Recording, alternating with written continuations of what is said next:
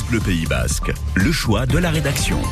On vous présentait ce matin dans nos différents journaux le dispositif sécurité hein, des fêtes de Bayonne pour assurer le bien-être de plus d'un million deux cent mille personnes.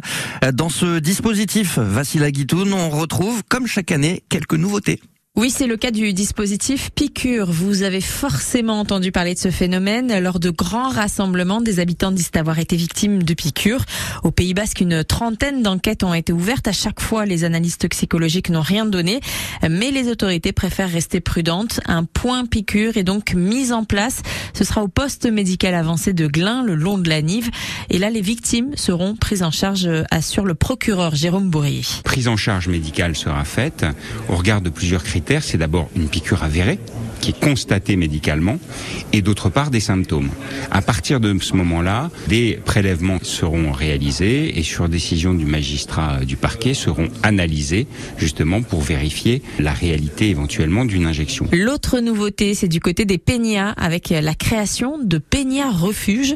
Christian Millet-Barbé est adjoint à la sécurité à la ville de Bayonne. Ces Peñas s'engagent à accueillir toute personne en détresse liée à l'alcoolisation, mais aussi une détresse liée à la violence ou le stress tout simplement d'avoir perdu ses amis et de ne plus savoir euh, comment les, retrouver.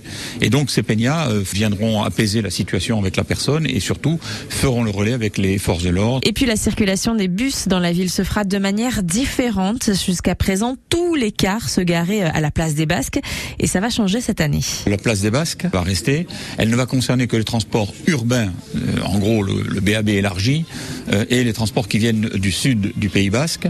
Et ensuite sur l'autre rive de la Dour, le quai de Lesseps, nous allons voir la deuxième gare qui, elle, concernera l'ensemble des bus qui viendront du sud des Landes et au-delà. Elle permettra de dédoubler l'afflux de Festaire. La ville espère aussi de se préserver cette année des phénomènes d'alcoolisation massive en faisant circuler des éthylotests avec la distribution de 15 000 appareils.